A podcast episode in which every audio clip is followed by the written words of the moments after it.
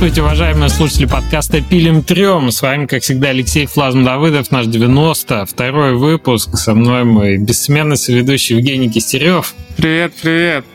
И сегодня у нас в гостях Николай Кузнецов из Confa Games. Привет, Николай. Привет.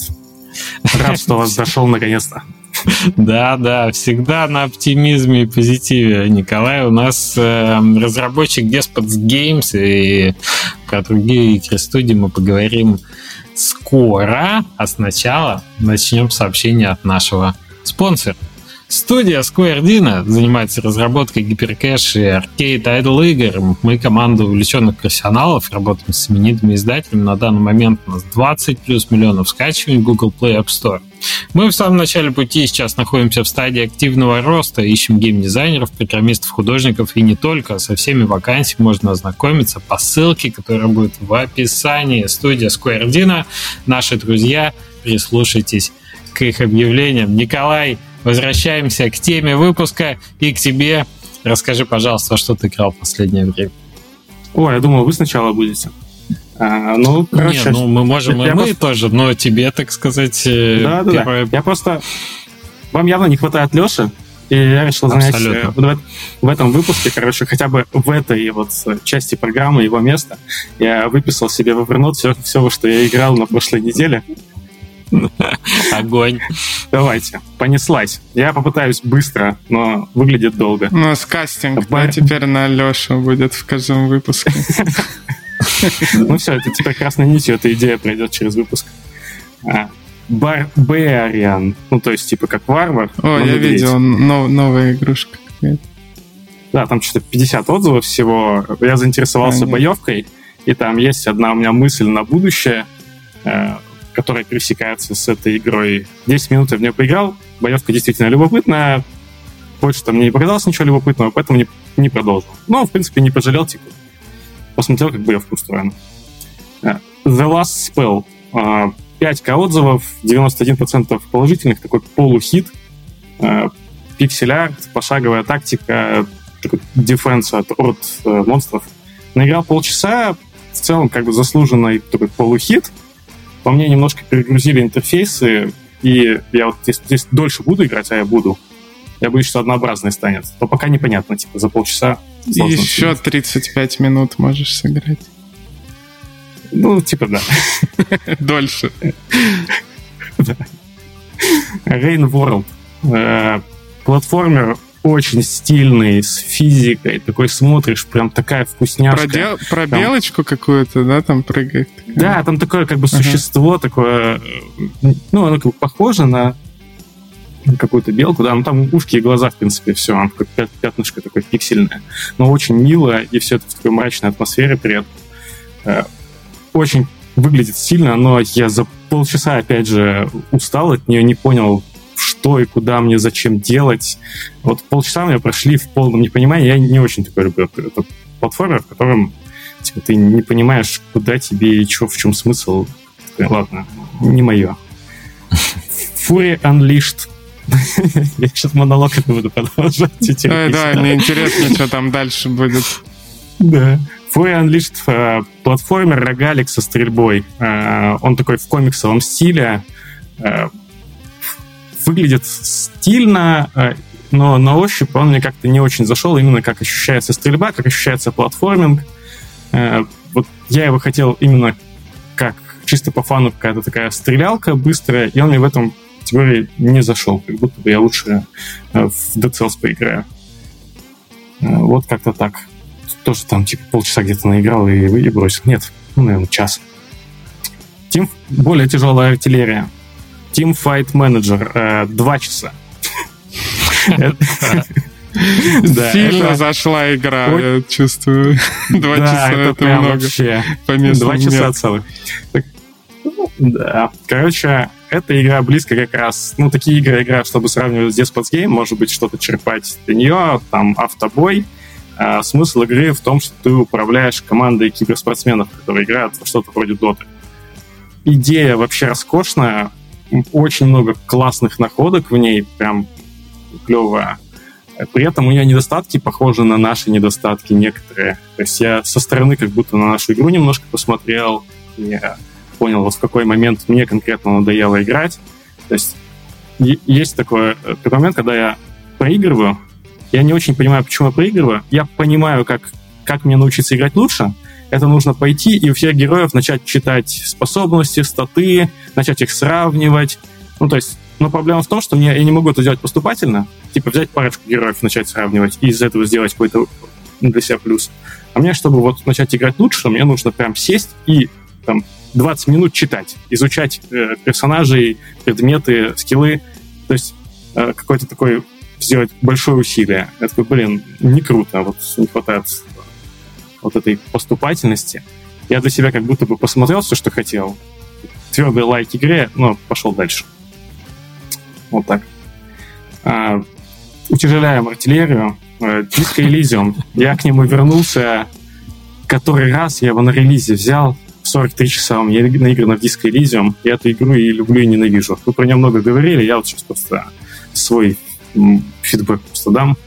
Обожаю нарратив, гениальный нарратив, мне очень нравится, и я ненавижу там ходить что-то искать. Просто вот меня это дико бесит, когда, когда вот ситуация, что вот квесты, я не знаю, как их выполнять, нету какой-то интуитивной идеи, там, найди что-нибудь мне, мне прям заставлять себя приходится. Я на фон что-нибудь включаю, чтобы не настолько скучно было. Я вот снова после, там, не знаю, перерыва в несколько месяцев продрался через такое место и снова встрял в таком же. Когда у меня есть две проверки, которые мне надо пройти, мне не хватает экспы. Мне, по сути, нужно, ну, чтобы их заново затратить. Мне просто нужно пойти нафармить где-нибудь экспы. А в этой игре это не очень очевидно, как делать. Отвратительно. Ну зачем так издеваться? Ну, в общем, моя боль поделился. Да, кстати, это интересный э, инсайт. Плюс с Девгам привез про то, в общем, как, как последние годы разрабатывался Elysium, перед тем еще как э, разработчики Сталина переехали уже в UK что, в общем-то, они вели абсолютно, да, э, богемный образ жизни такой, знаешь, декаданс, то есть у них прям они части героев, в общем, прошли тоже э, все круги ада, прежде чем игра добралась до этого. Просто Сталин город небольшой, все друг друга знают, и э, выстрадана, выстрадана игра. То есть они отчасти еще погрузились просто в ту же атмосферу, которую создают, ну, чтобы более все по-живому ну, чтобы было. правдоподобно это, делать, конечно. Да, это сработало. Так что, у меня последние два пункта. Все нормально, близки к завершению. Ко мне приехала моя плойка из э, Петербурга посылка, и я наконец-то поиграл в Eternal. Я купил перед отъездом и не успел поиграть. И вот часа четыре наиграл. А, ну, в сумме, то есть не за неделю, а в сумме всего на него наиграл часа 4. А, первый AAA рогалик, по сути, я практически в одни рогалики играю, и поэтому для меня это важный момент. А, немного обидно мне за эту игру. Она очень хороша во многих аспектах и проседает в том, что делает хорошим именно рогалики. То есть я за эти 4 часа в сумме ни разу не получил ощущения, о, какую классную штуку я открыл. И вот это меня прям вымораживает. То есть там многие жалуются на какие-то странные вещи, типа вот там будет hell, вот еще что-то. Да нет, это все нормально. Ну, то есть там нормальная стрельба, нормальный геймплей и офигительная графика. Все, что им нужно было сделать, это сделать, чтобы еще конкретно вот рогаликовая часть была хорошая во всем. Типа скопируйте с Исаака. Вот просто все идеи. А там я находишь какой-то перк плюс 5% к чему-то там. Я вот час страдал, чтобы плюс 5% получить. Нет, дайте мне убер-пушку, которая я за 10 минут буду уничтожать все живое, а потом встречу штуку, которую даже этой штукой не убить. Вот. Я, ну, типа, в общем, не просто. удивляет, да? Ну, там противниками с этим все в порядке, а вот с тем, что ты находишь, то есть э, я же как хочу находить э, рандомные штуки, из которых собирать Build. А я за все эти 4 часа, по сути, там, именно самое сильное улучшение, самое сильное улучшение, которое у меня было, это сменить пушку. Mm-hmm. Ну, типа с пистолета на автомат. Ну, нет. Э, если бы там появлялись, там, не знаю, расчетверенные выстрелы, э, не знаю, что там, каждый выстрел взрывается, носит в пять раз больше урона, какие-то такие очень хочется вещи, которые вообще для каждого рогалика характерны, на самом деле. Понятно. В общем, не жалуешь ты игры, которые тебя чем-то смущают. Все. А я только критикую, я только критикую, но на самом-то деле Return мне понравился, я в него буду еще играть. То есть это просто какой-то, не знаю, склад, э, склад ума. То есть я... Мне игра нравится, но я отмечаю для себя только недостатки. Прям практически. Вот преимущества, так что, они так понятны. Сразу деформация уже. Да, да, да, она самая. Так, Ладно, все. что еще в вот, твоем могу... списке? Последнее. Последнее это то, что я играю много и именно с друзьями. Это Custom Hero House, э, карта в, э, в Dota 2. Называется mm-hmm. Custom, Custom Hero House. Мне кажется, такой типа скрытый ген, потому что в свое время автошахматы стали э, такой штукой, которая вылезла из Dota 2 и стала мега-хитом на всех площадках, таким вспышкой. И вот Custom Hero Chaos, мне непонятно, почему он не повторил эту судьбу.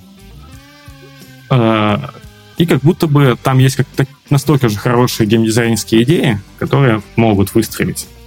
Э, но как бы никто их пока извне не реализовывал. Но их чуть сложнее, чем автошахматная идея реализовать в отдельной игре, поэтому, наверное, как бы никто и не взялся. А, давайте чуть-чуть, раз это уж последнее, чуть-чуть про нее расскажу, что там самое такое залипательное. Это идея того, что у тебя в онлайновой игре есть э, условно ставки на спорт. То есть у нас э, в онлайн-игры уже сунули внутрь прямо само сражение рулетку. Это как раз есть автошахмат. Когда ты сидишь, ищешь ну, нужного себе персонажа, крутишь там, отдать одну монетку, чтобы найти нужного персонажа, или взять того, который тебе меньше нужен, но как бы и вот это очень азартно. А тут они сделали другой вид азартной игры. Два других игрока сражаются. Ты в этот момент ставишь на одного из них. Иногда ты сражаешься. И вот этот момент, когда ты чувствуешь... Ты, то есть это настоящие игроки, и ты, твое понимание э, игры, как бы, получается, тебе конвертируется в, э, в деньги. Ты такой, а, этот взял эти перки, но он взял эти предметы о, у этого есть защита от магии, ну, там, 50%, ну, у того настолько сильная магия, да, нет, наверное, все равно пробьет. И сидишь, закидываешь, и там, не знаю, ты на дне сейчас проиграешь, ты такой, ладно, алын, закидываешь туда все деньги, и сидишь, нервничаешь, такой, ну, давай, давай, тащи, тащи. Короче, не знаю, мы уже года три, наверное, играем, очень крутая штука. Блин, звучит интересно, не, не встречал такого. Да, Прям, это... А, а это влияет на геймплей э, игроков? Они видят там, кто на кого ставит, на них ставит, нет? Да, там видят, и есть такой момент, что за это э, ты можешь репортить тех игроков, которые поддаются, то есть, э, но это не очень выгодно. Ты когда выигрываешь в дуэли, ты получаешь деньги, на самом деле, тоже участвуешь. Иногда бывает ситуация выгодная податься, когда все поставили на тебя, и ты можешь даунгрейднуть тех игроков тем, что сольешь специально. Тот, который сражался с тобой, очень сильно бустанется вверх. И mm-hmm. вот если в пати двое играют и с друг другом дуэль, это в этой игре никак не решили. Ну, кроме того, что ты просто знаешь, что они в пати, и в итоге ты такой, ну вот, может быть, один другому подастся, нужно и на того копейку закинуть. А, а, можно на двоих ставить еще. Прикольно. Да, нет, конечно, ты, ты же выбираешь, на кого из них. То есть они вдвоем дерутся, ты выбираешь, на кого поставить. Не, ну то, что на двоих одновременно может... Не-не-не-не-не-не, извини. А, еще копейку я имею в виду, что ты до этого ставил, например, на одного, там было. На двоих одновременно нельзя. Так, еще раз название, пожалуйста. Custom Hero House. Ну, то есть... Custom Hero House. Надо записать себе. Дженерик название, как и все названия карт в доте. Угу. Хаос как э, хаос, а не как дом. Ну, ча- чаус. Ну, my, mm-hmm. my pronunciation is very bad. Записали. Так, хорошо. Спасибо, Николай, за, за такой подробный этот. Ты у нас прям подготовился. Жень, тебе есть что рассказать? Да. Э, сначала я пошел, купил э, бандл от Сокпоп с э, симулятор и Strategy Bundle, по-моему, называется. Mm-hmm. И пришел играть э, в их игры после всех ваших рассказов. Я пришел играть с супер завышенными ожиданиями. Я такой сейчас... И еще отзывы смотрю, у них дофига... Ну, есть популярные игры, у них, у них прям много отзывов. И я прихожу, ну, и у меня на самом деле меня расстроили эти игры из-за этих высоких ожиданий, потому что я одну игру запускаю, какую-то там с поездами, я ничего не понимаю в течение 10 минут, там никаких туториалов нет, а если есть туториал, то это пиксельный текст, который надо читать, и, э, и он реально плохо и быстро сделан очень. А, Ты поиграл, поиграл в, Э, я не знаю, я, может, еще попробую.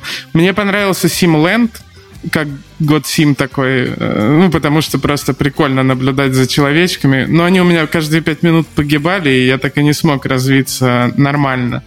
Э, но в целом, в целом прикольная штука. А вот все остальное прям ну. Это действительно, чтобы понимали, э, действительно, они и выглядят как игры, сделанные за две недели. То есть чуда там нету в том, что за две недели чуваки делают настоящий продукт. Это правда, ну, такие демки просто. Надо очень сильно хотеть, чтобы в них э, поиграть. Они не очень дружелюбны к игроку, э, ограничены по контенту и все такое. По, по факту я не знаю, как в них играть там, ну, типа, пять часов сидеть в одну штуку какую-то залипать. А, ну, с любовью и терпением. С любовью к сок-поп коллективу, да. А, вот. А еще я а это происходило на... У нас э, последнее время принято в команде, типа, Э, я просто в пятницу запускаю какие-нибудь проекты, там, референсные или около референсные, мы играем, типа, смотрим. Э, и обычно это очень хорошие проекты, которые мне, мне нравятся. А тут я запустил Астронир. Э, дико популярная игрушка, которая я думал, ну, там я точно сейчас что-то очень крутое увижу но это... И это был самый веселый, ну, стрим для моей команды, они сказали, потому что, ну, меня дико бомбило вообще от всего, что там есть. А, я не могу себе представить человека, который делал UI в Астронире. Мне кажется, он не видел ни одного UI вообще в жизни просто. То есть там, по-моему, ну, все все законы не работают. То есть я, э, э, я сижу и, ну, короче, я, я с базовыми, очень базовыми вещами, с каждой базовой механикой разбирался по 20-30 минут, меня бомбит, я реально, ну, там, 2-3 часа в нее, наверное, поиграл, и все это время я страдал. Э, но зато ребятам было что мне подсказать и, и, и веселились от того, что я страдал. Вот такая история. И мне очень обидно, что я... Там 80 с чем-то тысяч отзывов положительных. Э, это игра с огромной аудиторией, которую я не понимаю. Я, ну, действительно такой... Жень, я... так Астронир крутой. Я играл в него еще на раннем доступе, там было значительно больше багов в этот момент. Астронир такой очень казуальненький... Э, не знаю. Ну, для меня это очень казуальненький No Man's Sky, где есть терраформинг отличный, сбор ресурсов. А ты интерфейс тебя что смущает? Что у него все на этом, на э, рюкзаке видно, что он там собрал, и, и, или что? Ну, там вплоть до... Там есть, типа, развитие технологий какая-то штука, и э, там ну, элементарно, это не сеточка какая-то с вкладочками, а это сим, как бы симулированный интерфейс, как будто какой-то, ну, технологической хреновины. И он абсолютно нелогичный. То есть я не понимал, что это, что я делаю вообще, нажимая кнопку? Листаю ее вправо, вверх, влево или куда? То есть, ну, там, вот с такими вещами. О, я такой не помню уже. Не, ну, Окей. может быть, э, игры Сок Поп испортили мне тогда настрой и, и, и адекватность, и я не... потому что это было подряд. Вот. Э, в общем, был, был вечер страданий. Ну, про Сок Поп ты меня прям расстроил, потому что Соколока, она очень минималистичная, очень Мне понятна самому обидно, ну, да, эти...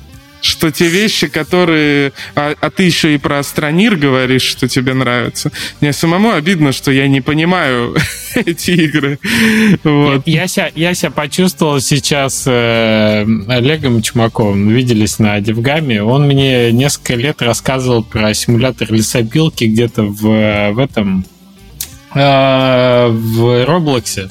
И я, он меня наконец убедил в него поиграть. я в него поиграл ровно 3 минуты, потому что если тебе Sokpop кажется как бы чем-то, поверь мне, с порогом входа, вот, то кстати, любая игра в Roblox е... Кстати, с Roblox ом у меня была именно такая же история. Я как-то рассказывал, там так, тоже много слышал и такой думаю, наконец пойду поиграю. Я включаю ну, я не понимаю вообще, это не игра, это, это странный, странная интерактивная какая-то штука. Короче... Нет, при этом в Roblox есть качественная вещь, такие относительно качественные. Но есть вот, вот этот симулятор лесопилок мне просто выбесил того, что надо было в консоли какие-то вбивать команды. То есть прям ты текстом пишешь что-то.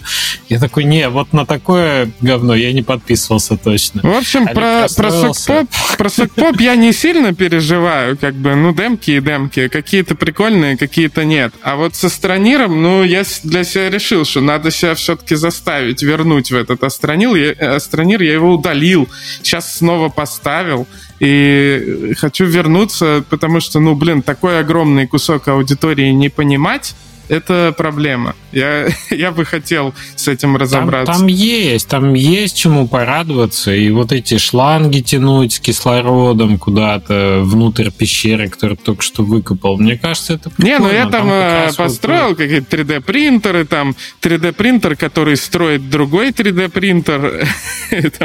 они как матреш, матрешки такое, такое развитие. Вот. А еще у нас была последняя пятница месяца, в которой мы играем просто в игры онлайновые э, с командой. И снова э, через месяц мы вернулись играть в рафт. И там все прекрасно, мне все так же до сих пор нравится, также тимворк э, э, классный и все такое. Но когда начался шторм, меня укачало реально, как будто в VR. Я, я, ну, правда, у меня такая вестибулярка такая, о, ого. И это испортило реально мне игру спустя там 2-3 часа. И мне пришлось так выйти, и мне потом еще час было так не по себе на самом деле. Потому что, ну, там прям сильный шторм, у тебя все перед глазами вот так э, качается. Вот. Но все равно рафт э, То есть хоро- тебе нельзя хороший. играть в этих, в пиратов? Не, не, ну я не знаю, если там настолько качка, там был очень сильный шторм. Вот. Ну, как-то так. Окей, окей. Ну, я хотел маленькую это... ремарку угу. вставить. Я вспоминал, какое у меня впечатление от Сокпопа было. И у меня именно такая... Меня, кстати, останавливало именно ощущение, что это как демки. То есть э, я как будто бы... Как бы я вижу, что они как демки. Мне не хочется их раскрывать до конца, потому что я боюсь разочароваться. Я такой, типа, ну, игры сделаны за две недели, вот она выглядит прикольно. Я покликал мне пять минут, не очень понял. Но в другую игру, если я вижу, что у нее там куча отзывов, и я знаю, что ее долго делали, я такой, так, это я что-то не понимаю, мне нужно закопаться поглубже. А тут я такой, да нет, кажется, э, вполне возможно, что она вот вся такая.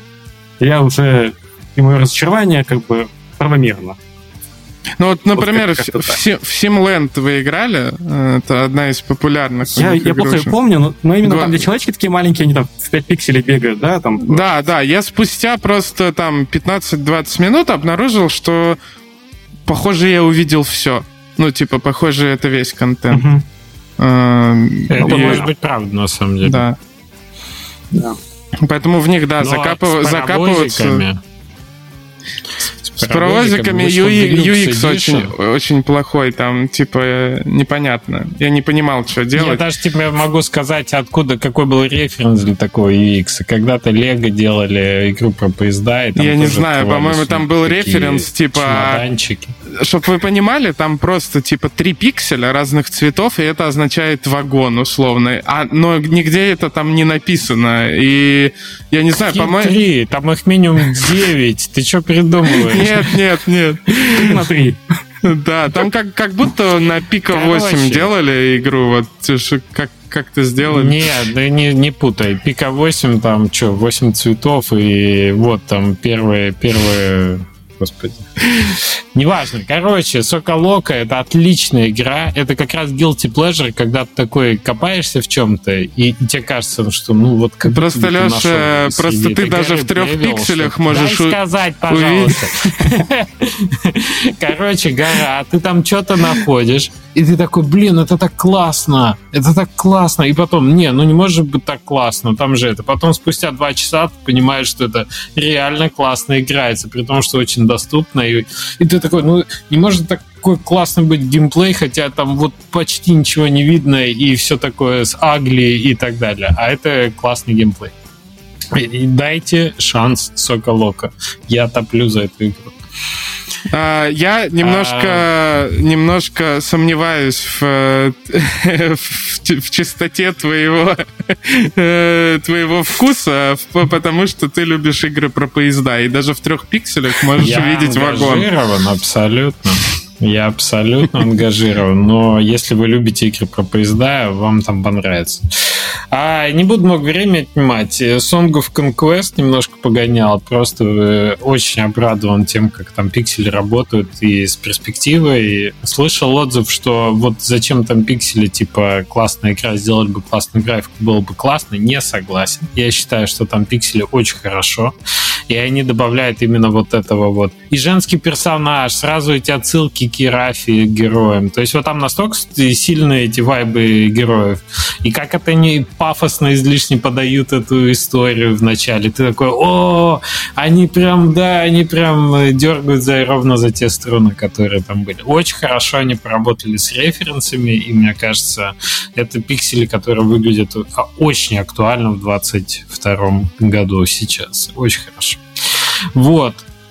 Мы с э, дочкой начали снова играть в эм, Зельду, которая уже большая э, на свече. И это очень хорошая детская игра для пятилеток, которые сидят, смотрят, тебе подсказывают, где там что упало. Супер просто с командой. Я люблю Nintendo для игр с детьми. Это отлично. У меня все. Я постарался много времени отнимать после ваших телег. Может, можете ускорить меня там. Николай, расскажи, пожалуйста, э, для тех людей, которые не знают ни про Despot Games, ни про то, чем студия занималась до этого, а, чуть-чуть быстро, буквально 5 минут, то как это все начиналось и что были за первые проекты. Окей. А, начну с того, что в то время, когда начался, начался как началась Confa Games, я работал геймдизайнером в мобильной студии и собрался участвовать просто в джеме в Людом Дэре. Собирался один, потому что у меня уже был опыт делания небольших каких-то штук одного. И просто позвал друзей из э, конфы в Дискорде, с которыми мы в доту играем. Я знал, что ну, там есть ребята, которые могут. Я позвал конкретно Руна, э, дизайнер, художник, типа, не хочешь со мной поучаствовать? Он такой, да, отличная идея, круто, давай еще Серегу позову. Серега, Серега, Серега программист, с которым они веб-проекты вместе делали. А, мы такие заскочили, и мы сделали, по сути, вот первую версию Деспотизм 3К на Людум Дейре за три дня, и она получилась настолько офигенной, и мы вообще были в шоке от того, типа, насколько круто вышло. Я сейчас не помню, то ли у нас 11, то ли 13 место по оверолл было на этом Людуме. Мы такие, о, ну это надо доделывать. И я как э, геймдизайнер-продюсер там составил план, что вот давайте вот так, вот так. Там, он говорит, ну я сейчас все заново нарисую, потому что это же ну, не дело, тот стиль, который я выбрал за три дня. Сейчас там пиксели чуть поменьше будут, и э, заново поработаем. Такой, ну окей, вот давай там рассчитали, за сколько мы примерно управимся, договорились там, что там, за три месяца где-то. Ну, спустя полтора года э, игра... Традиционно уже. Да. Я не, не буду как раз сейчас, потому что я много раз рассказывал, что было в течение этих полутора лет. То есть там был частично part частично мы там а, брали денег как бы в долг, но как бы за счет игры. Такое типа, было у нас финансирование. А, в общем, ну, я, я все это время работал, ребята, то есть, понятно, геймдизайнера на таком маленьком проекте просто меньше, по сути, объем работы. То есть, э, ну, как вот мы его доделали, и он вышел вполне не вполне хорошо, даже не неплохо, а хорошо. То есть для первой такой игры, то есть это прям успешный релиз. Он позволил нам всем троим жить с него, начать делать новую игру. И вот мы в, э, где-то в течение года э, примерно делали демку Despots Game. Э, с ней начали ходить там, по конференциям, по шоу-кейсам, показывать издателям. При этом у нас не было такого, что мы точно хотим к издателю или нам там очень нужно финансирование. Мы как-то прощупывали эту дорожку, думали, что может быть. И в итоге а, с Tiny Build мы именно мы нашли общий язык с Артемом Бочкаревым, мы на DevGAM е в онлайне еще, когда вот самый разгар ковида был. То есть мы начали общаться, и как-то потом мы еще обсуж... уже после DevGAM а обсуждали, зачем вообще, типа, чем может быть полезно, кроме того, что просто нам денег дать, чтобы мы спокойнее игру доделали. Просто больше контента. И вот тогда я достал там, из заметок идею царя горы.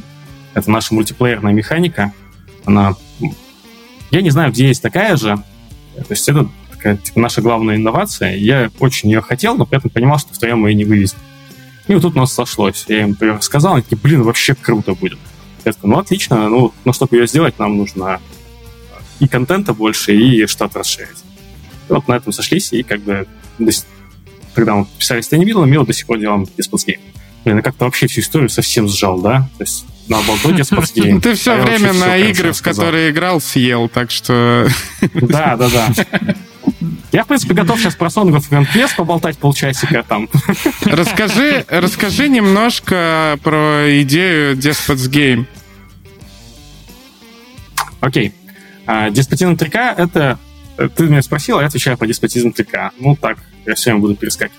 Это игра про злой искусственный интеллект, который порабощает человечество. Вот он в процессе. В 3000 году у него есть пять человек, которых он схватил, э, два даже, или пять, не помню. Ну, в общем, около того.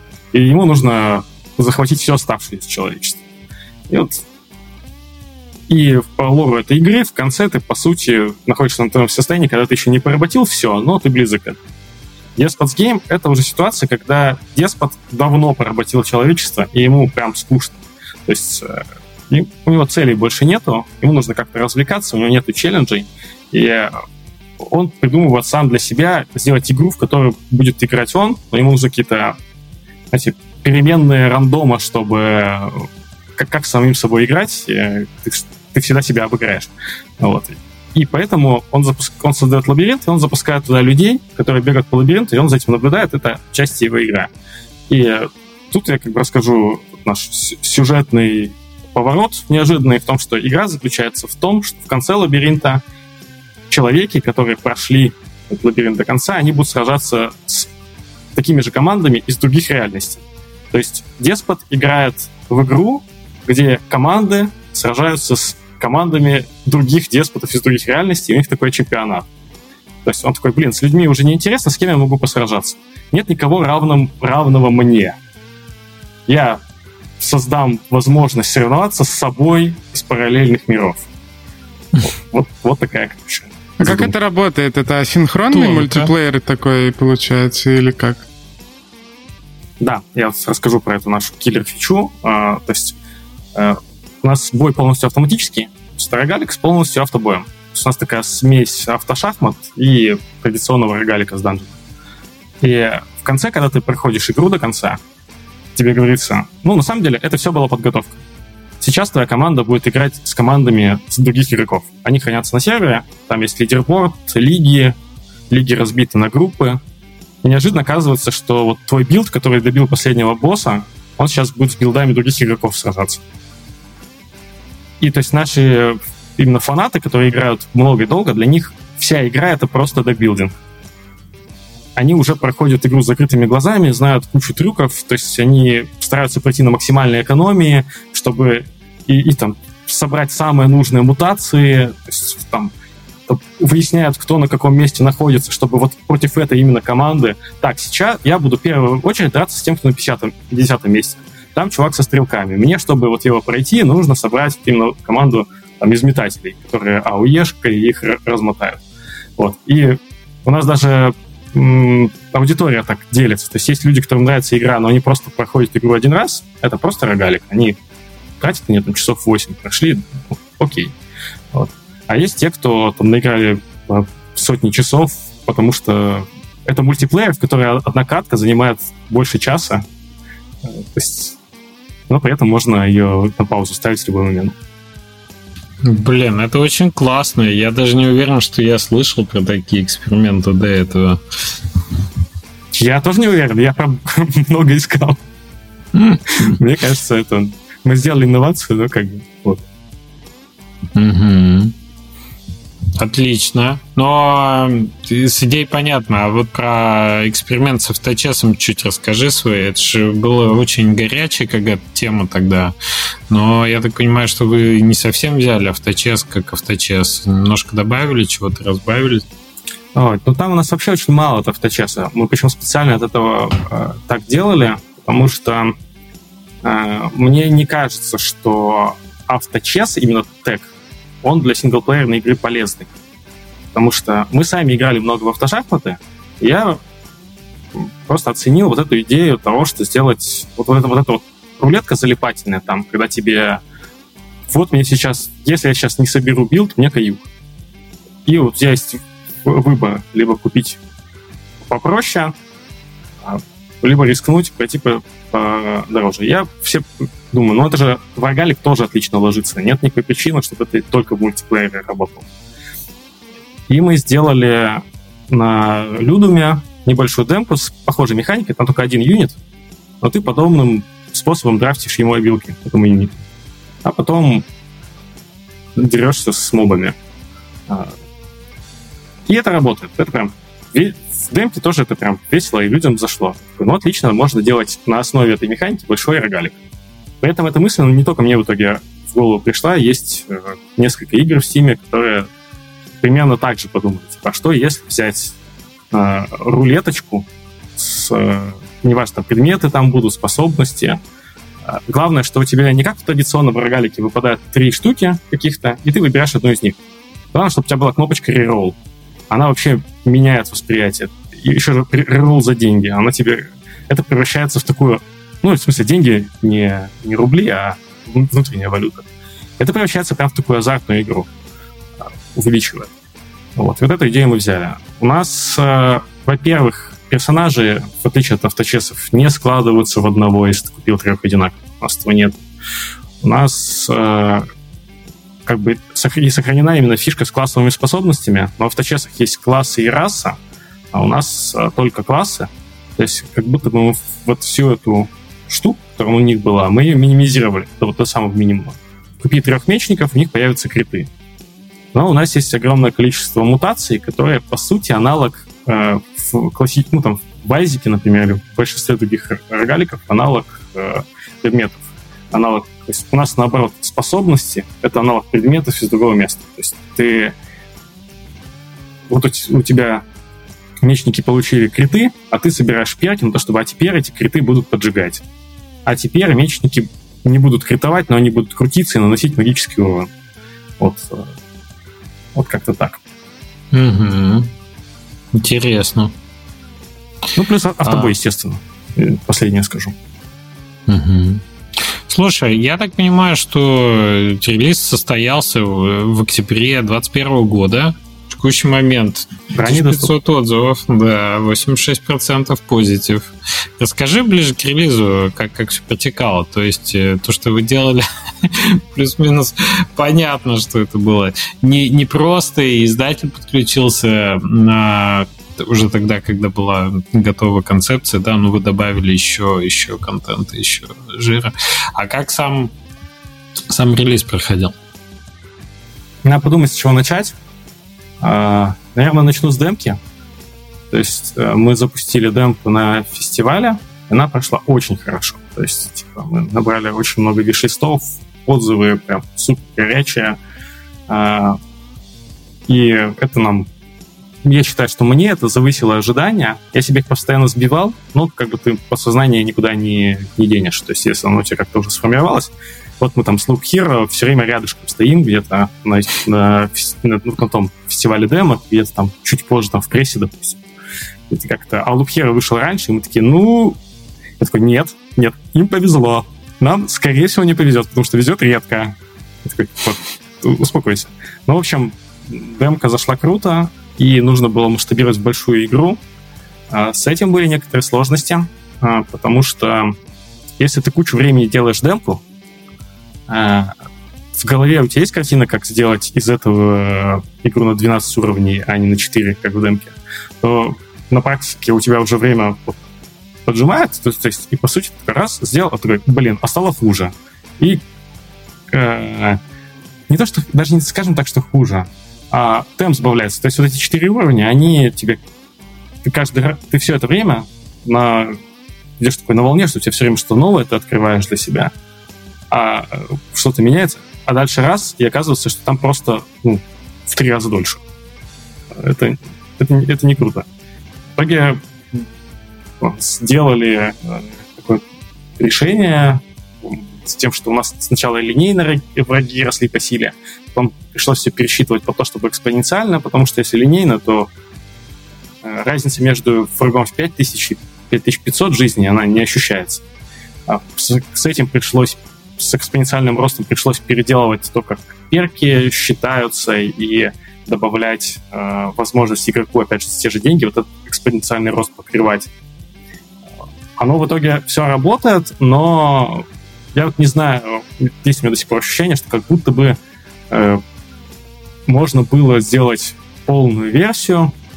А, то есть надо было сразу делать версию на 12 уровней, вот так, и больше с этим экспериментировать. То есть, а мы все время сначала делали дем. Угу. Вот какой-то такой момент. В итоге релиз у нас вышел хорошо, а, и сейчас я абсолютно доволен результатом.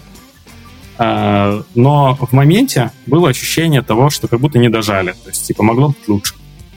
Вот так. Ну, себе понятно. Loop Hero с вами сыграл да, шутку, ну, да? Да, да, да. То есть... С Loop, с Loop Hero мало какие игры вообще могут сравниться по... Дожали. Да, не дожать, да. То есть даже суперхиты взять многие скажут, ну, по сравнению с Loop Hero мы не дожали.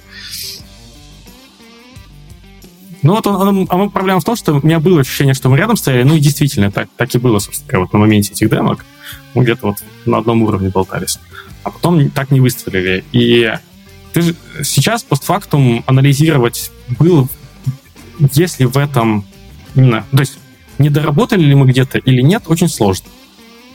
То есть не понять. В целом, как бы, э, результат хороший, большая часть игроков нравится. Есть некоторые э, геймдизайнерские недостатки у игры, но, собственно говоря, я и в Loop Hero их по-своему вижу, какие-то геймдизайнерские недостатки.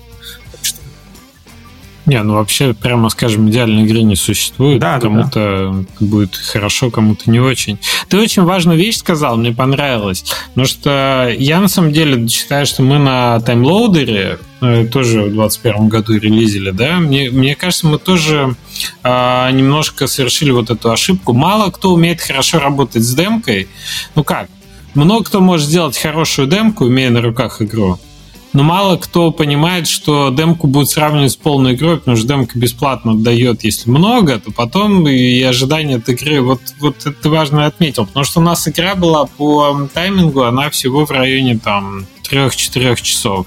А в демке было из этого там 40 минут, например. И mm-hmm. создавалось ощущение, что, ну, во-первых, демка всегда говорит, что игроку это ранний билд, в игре будет лучше. Да, да. Потому да. что, типа, не смотрите вот При на этом это, демку ты полируешь э, до, по максимуму, да? Что, до ну... блеска. Да, да, да.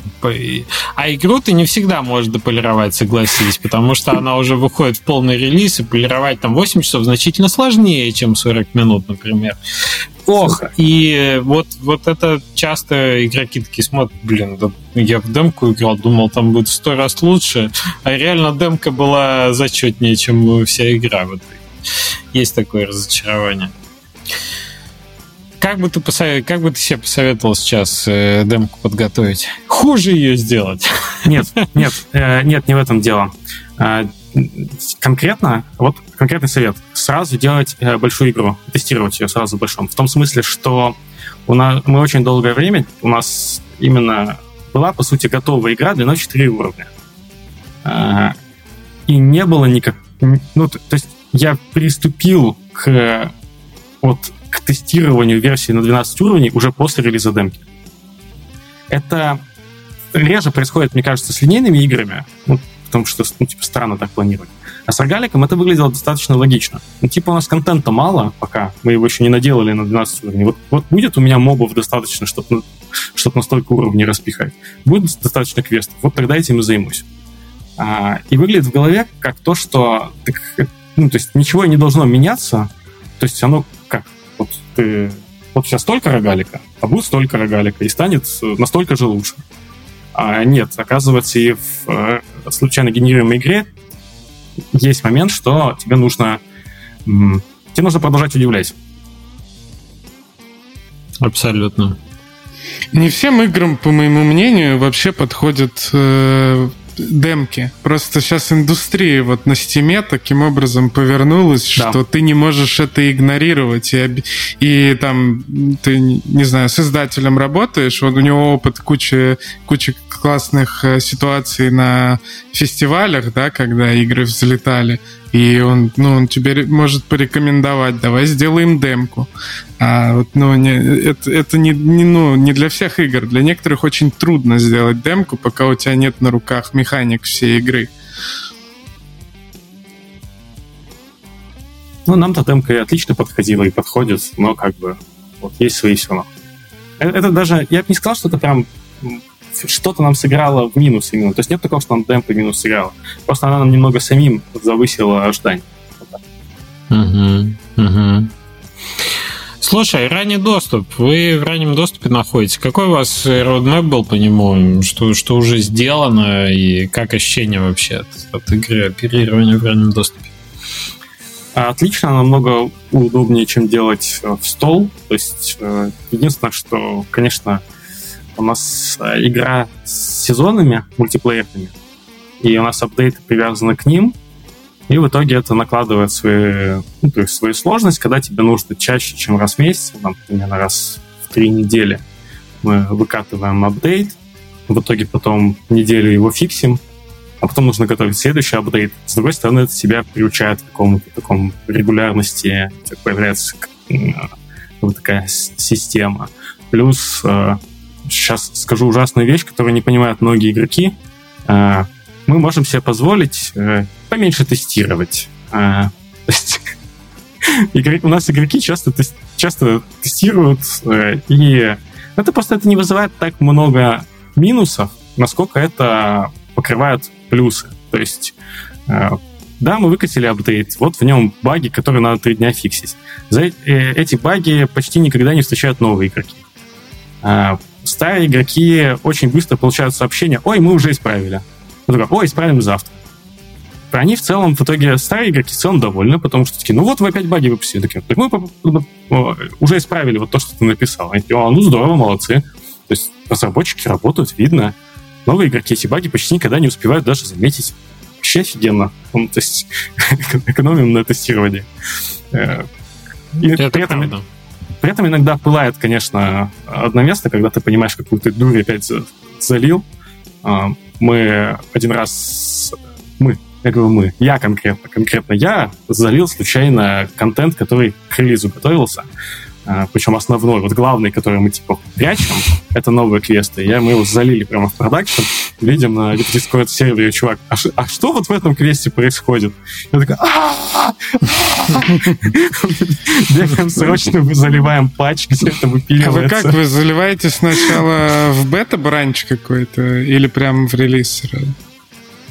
Нет, вот мы сразу в релиз, э, потому что ну, то есть можно было бы организовать э, бета, но не так много игроков, чтобы вот мультиплеерную часть разрывать на части, и плюс оперировать mm-hmm. сложнее, потому что э, вот даже когда нам присылают баги какие-нибудь, допустим, там светки, которые, там, с которой трейлеры делаются, ты думаешь, блин, а если этот баг сейчас в продакшене?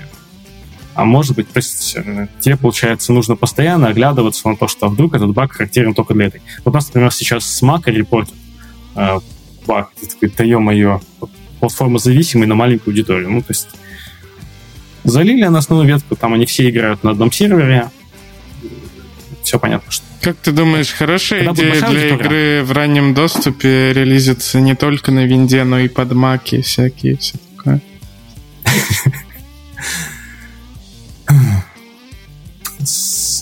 Я думаю, для нас это все-таки правильное решение. Почему? Потому что мы все-таки большую часть багов просто отловим на раннем доступе. То есть это с точки зрения не чистых денег, а с точки зрения того, что мы же все равно потом будем туда релизить. И там редко, я думаю, мало есть платформа зависимых багов, которые мы именно добавили, которые были или которые зависят не от Unity, а именно от нас. Вот так. Да, ну согласись, что типа тестировать основную базу, да, которую там на Unity делать, на, на одной платформе удобнее, а потом раскатать на несколько, и там уже будет чистенько. Потому что все эти билды заливать, все эти смотреть самому на... Или вы вообще не смотрите. Вот вы когда заливаете билд, вы его смотрите, типа, а как на винде, а как на маке хотя бы идет, не идет? На винде, естественно, смотрим. А на Маке, вот на Linux вообще не смотрим точно. Ну, на, на Linux вот... никто не смотрит. Да, никто не смотрит. Вот на Маке, я, кстати, не знаю, ну, в общем, э, Серега, который эти билды собирает, я думаю, он запускает, убеждается, что, убеждается, что запустился бой один, и все. Точно не проходит. В таком виде только. Ну, окей, окей. А, слушай, и долго вам остается еще до релиза разрабатывать в раннем доступе? Сейчас. Релиз. Despots Game. Полная версия 15 сентября. О, так совсем уже чуть-чуть осталось. Уже должно... Слушай, это эксклюзивчик для вас, но на самом деле дату объявят, скорее всего, до выхода. Ну, то есть, почему я это спокойно говорю? Потому что выпуск Пока выйдет, выйдет подкаст, после. уже будет анонс, да. Да, угу. да. Ну, класс, класс. 15 сентября. Так осталось ты, господи, месяц Всего, небольшим. Всего ничего. Но по старой доброй традиции у нас э, внутри релиз уже переносился. Он должен был быть раньше. Поэтому я себя достаточно спокойно чувствую. Мы что хотели, мы подготовили. Сейчас у нас мы голову ломаем над тем, что запихивать ли сейчас новое, что мы можем успеть сделать э, в, в, Steam, в Steam хотя бы, потому что, ну, в консоли, ладно, уж проехали, вот, а в Steam, ну, как бы можно, потому что реально классные фичи. С другой стороны, ну, не очень круто, что они будут прям сильно отличаться от консольных. А как-то так. В общем, ты тоже в авточес играешь сейчас. Докупить еще по времени фичи. Ну, они классные или не Да, да, вот именно. Понятно. Ну, так э, осталось уже совсем, да, совсем чуть-чуть, и, в общем-то, все понятно. А, разработка. Ты сейчас находишься не в России? Да, мы находимся в Белгороде, полным составом команды, которая работает full time. Ты как сказал Белгород? Бел... Не Белгород, Белград, а не Белград. Белград. Вырежьте, пожалуйста, пожалуйста, меня тут все бы... Э, Белград. Белграде. Да. Угу. В Сербии. И расскажи, как, как проходила релокация, вообще в какой момент вы на это решились?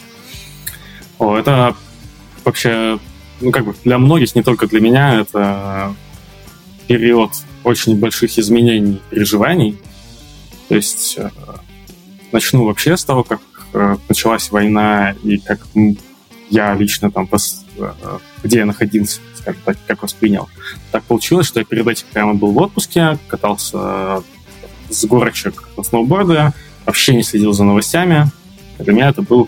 То есть я обычно очень слежу за всем, а так я, у меня был такой детокс, как раз вовремя, блин. И для меня это был такой прям удар по голове.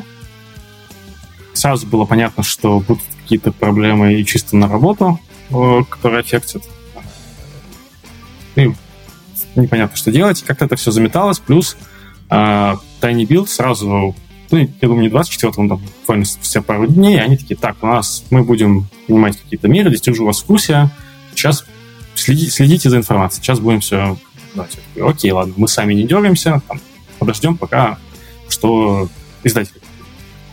В итоге там, в один момент там, все, мы сейчас будем вывозить всех желающих, не настаиваем, но всех желающих вывозить на чатными рейсами из России, пока не утрясется, пока не станет понятно.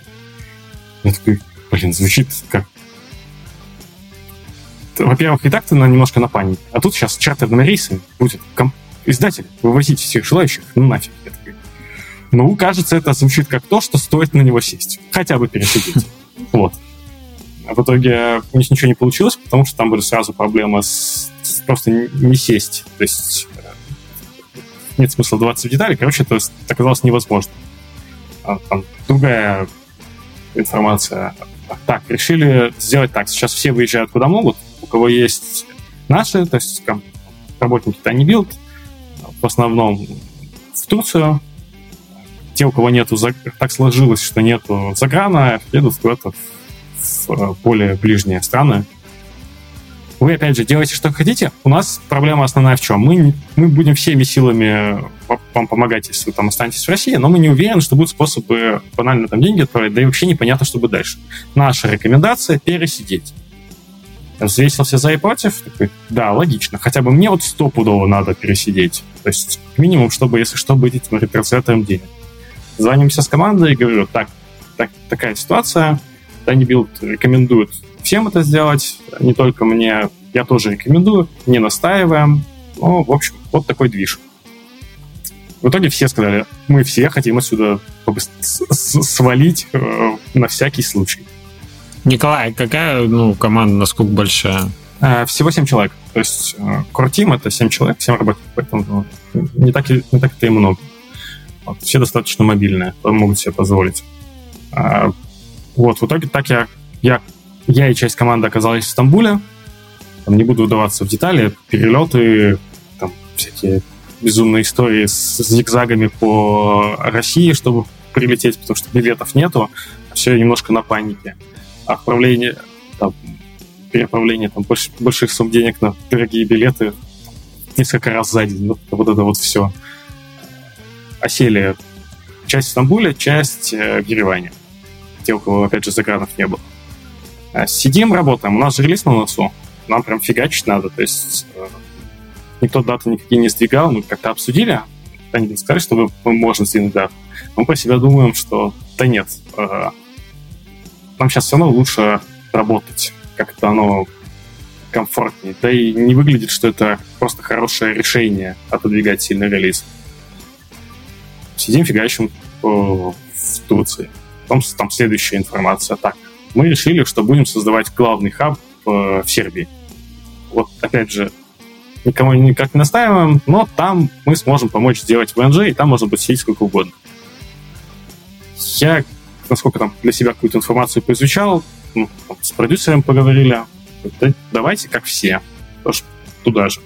Просто чтобы снять с себя часть э, организационной головной боли, потому что важно понимать, что до этого у нас распределенная команда, все работают без своей, своей точки. Мы там встречались вживую один раз с, э, ну, как бы, с нанятыми ребятами и организационных каких-то вещей их не так много. Я в первую очередь геймдизайнер. Сижу геймдизайнер, тасочки в трейлах ставлю. А тут раз и нужно думать за, за всех, по сути, потому что ни у кого, ну, у ребят своих планов, мыслей на этот счет мало, они такие, так, давай, говори, что делать. У меня там голова взрывается от того, что огромная ответственность ложится сверху, и нужно придумывать, как жить. Я такой думаю, окей, я хотя бы ее поделю с, созда- создателям, потому что они нам часть вопросов закрыли. В итоге так, я оказал, так мы оказались в Сербии полным составом. Там действительно нам Танибилд очень сильно помогает с этим всем. И я не знаю, насколько мы здесь, но мы уже получили ВНЖ. То есть здесь мы можем оставаться сколько угодно, спокойно работать, не задумываясь о том, как выводить деньги как, и так далее. Ну да, это, конечно, большое дело, что как минимум финансовые потоки становятся понятными. Ну и спокойно за то, что в целом вся команда находится в ну, Сербия-то тоже тут... Чё, слушай, что происходит Ой. в мире, это вообще непонятно. То тетенька летит в Тайвань, все смотрят на флайт-радаре, долетит, не долетит. То Сербия с Косово решили, так сказать, э, по документам повыяснять опять. Так вообще есть на Земле место, где можно спокойно поработать сейчас или нет? Что за дела? Точно такие же мысли. У меня причем друг из той самой конфы, который тотевская, он как раз в Тайване живет, он туда переехал а, мы в Сербию, но Сами сербы, кстати, к этому относятся достаточно спокойно, по крайней мере, с кем я говорил. Они такие, а, да нет, там ничего там не будет, все нормально. А, у меня ощущение такое, что просто на российские реалии эти новости, они очень, кстати, ложатся очень взрывно. То есть ты, она сразу разлетается. Что где-то там еще конфликт. И оно сразу фу, по всем соцсетям. Ну, знаешь почему? Я, я думаю, это так работает именно потому, что до того, мне, мне тоже так недавно скажешь, типа год назад вообще бы никто не обратил внимания, все да. даже на, на эту новость. Но сейчас кажется, что все возможно. Ну, типа, да. все может быть. Потому что там 23 февраля еще все да, ну что, что о чем вы говорите? Какая война, да. Да, да, да. А сейчас, да, сейчас гифочки про то, что Третья мировая, когда две ядерные супердержавы, так сказать, конфликтуют по поводу Тайваня и стягивают вооружение, уже не кажется чем-то таким невозможным. Ты такой, да, блин, да ну что началось-то вообще? Так, да. и, так и будут в хрониках писать. Третья мировая началась с этого, продолжилась вот этим. Да, да, да, да, да. Складывается в какую-то стройную слишком картинку. Мозг любит про про продолжать как бы эти последовательность. Да, да, говорю, а сейчас, сейчас продолжается даже без твоего желания, абсолютно бы автоматом. В общем, вам Tiny Build сильно помог с релокацией, с тем, чтобы обжиться на месте, и даже высокая температура вас сейчас не так напрягает. Да. Но надо сказать, что это все равно это и огромный стресс. И там, на самом деле, внутри, я, опять же, пробежал галопом, но там внутри огромное количество каких-то а, историй. То есть это не так, что просто нас взяли за ручку и там, пересадили. То есть, э, там, не знаю, мы, с, мы сюда переехали с собакой, наша художница одна тоже с собакой. То есть ты не знаю, бегаешь, собираешь по Турции справки для того, чтобы тебя пропустили. Кстати, мало кто ожидает, но, но одна из самых больших проблем при релокации это люди, у которых животные. Находить, находить им, как им перелететь, какие справки им собрать, как, как им жилье найти с собакой там или с кошкой. Это вообще жесть. Да. Именно так. Это вот я поэтому это в первую очередь и взял, потому что мы причем одну справку в Турции мы на самом деле так и не получили, э, которая как бы нужна. Но у нас ее никто не спросил, а, потому что как бы формально нужна, на практике мы в панике там узнавали, они такие, да нет, ее никто на самом деле не спрашивает. А, э, наша художница, которая с собакой тоже, она с ней там сначала на такси, ехала там 6 часов до аэропорта, или там сколько там, ну, там много часов. Потом оказалось, что самолет отменили. Она в итоге вместо того, чтобы ехать по назначению, поехала так, так, это все собак. Поехала в Москву, там ночь в отеле. Потом из этой Москвы почти в тот же аэропорт, с которого она прилетела в, сосед... в соседний город. Ага. И из него только поехала в, в, по назначению. То есть э, это все, конечно, квест еще. О, еще из, из приколов именно. Она э, находится на пересадке, и тут оказывается, что на пересадке нужно отдельно заплатить на, за собаку. А у нее просто есть только рубли, которые никто ей не обменяет.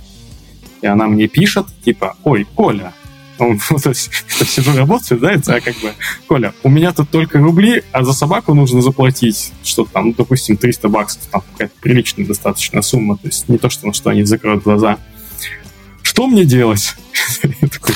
Да, блин, типа, как, почему ты без, ну, типа, почему ты без 300 баксов оказалась в этой ситуации? Такие, я такой, так, ладно, там, найди, там, э, банк, спроси работников, они, может, тебе что-нибудь подскажут. В итоге такие, тебе ничего официально. О, ничего официально не можем, а может вам кто-нибудь перевести на карту мне? Я сниму, там работник говорит я просто какому-то незнакомому чуваку отправляю перевод на карточку, потому что я, потому что это ну, типа, только у меня есть на данный момент не, не российская карта. Он идет в банкомат, снимает деньги, она идет платить за собаку, и не хватает там 10 долларов. Блин. Она идет обратно к этому чуваку, я ему еще раз перевожу. Вот, то есть такие, в общем, квесты проходятся, это да.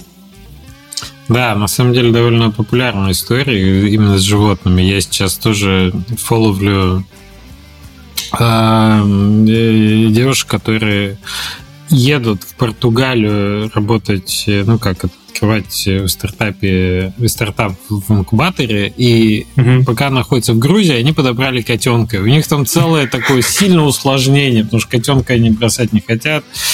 Э, Саша Волков из «Заварили бизнес» тоже под, подкастерша. В общем, у них получается, что им надо котенка. Вроде как один из, один из вариантов чуть ли не в Россию возить, потому что Россия считается лучшим местом, из которого можно, типа, менее какой-то он биологически опасный, из которого можно котенка потом везти в Европу, типа, в Португалию. Вот чуть ли не так вот, в общем. Животные сильно усложняют квест, это правда.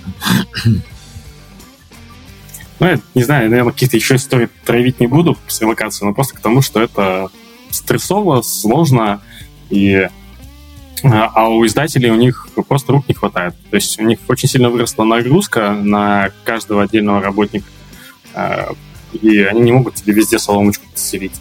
Все равно большую часть каких-то небольших вопросов локальных решать нужно самим. Угу. Ну, как тебе вообще э, в целом работа с издателем? Мы обычно, знаешь, как так издали заходим и больше спрашиваем про, ну вот, а вот как это? Знаешь, какие-то обычные бизнес-отношения. Мне кажется, сейчас работа с издателем превращается реально в какую-то вот, в, в эвакуацию в какую-то. Сильно, сильно по-другому уже воспринимается.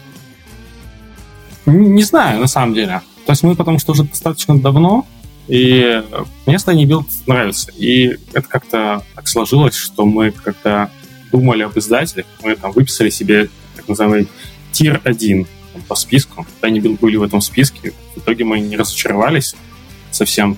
И э, очень, очень это все хорошо складывается. И спасибо им большое. И мне кажется, у нас взаимовыгодное сотрудничество. А, единственное, ну, им не хватает рук. То есть сейчас это чувствуется. Надеюсь, mm-hmm. у них эти руки отрастут как у. Вот. Как-то так, наверное. То есть, э, как будто хочется рассказать что-то еще, но нужен заход. Я вот не, не думаю, откуда начать. Ну, типа, как, как, какие именно вас аспекты да, взаимодействия интересуют? Знаешь, вот э, когда релиз был, э, обычно создатель много тянет на себе всяких там э, промо-материалов, локализация, выстраивание вот, вот этой сетки, чего, где, когда должно быть перед релизом и так далее. Ты себя в этот момент комфортно чувствовал? Чувствовал, что у тебя все так закрыто, понятно? Наверное, это мечта, чтобы было именно такое ощущение, что ты отдал в черный ящик, и оно там все работает. По факту нет, очень много все равно включается. То есть с той же локализацией все равно очень много включения, потому что как будто бы никто не займется тем, чтобы что объяснит, что в нашей игре танки, они не на гусенице, они не из пушки стреляют. То есть э, у нас а вот такое вылазят такие даже как бы глупые огрехи. Как, как будто бы. То есть с промо-материалами тоже, тоже есть... У нас есть арт-директор, у которого довольно строгий, строгий вкус, строгий взгляд. И иногда что-то там из промо попадает в точку, а иногда не попадает. Иногда просто э, там, ты еще внутри себя не понимаешь, какие приоритеты часто, Промо-материалы это типа, вообще да боль э, арт-директора или художника на проекте, потому uh-huh. что они преследуют немножко другую цель, и иногда их художнику да. лучше не показывать, то есть бомбит реально от этого постоянно. Примерно так так, так, так периодически бывает. То есть я прохожу, я вот нахожусь на этом моменте, когда мы обсуждаем, зачем это, и я такой так докапываюсь, и если действительно это не супер приоритетно, и у нас есть, например, строгая отсечка, все, что попадает на страницу игры, именно там на страницу Steam, например, оно должно точно через арт-директор проходить. Все, что используется для соцсетей, это не обязательно. То есть это может быть э, другое. То есть если такое, это нужно, потому что нам на конференции э, там, к ней, перед ней мы будем делать пост там с рекламой. Окей, ладно, можно сделать, можно чуть э, меньше в это вложиться или там чуть больше экспериментировать.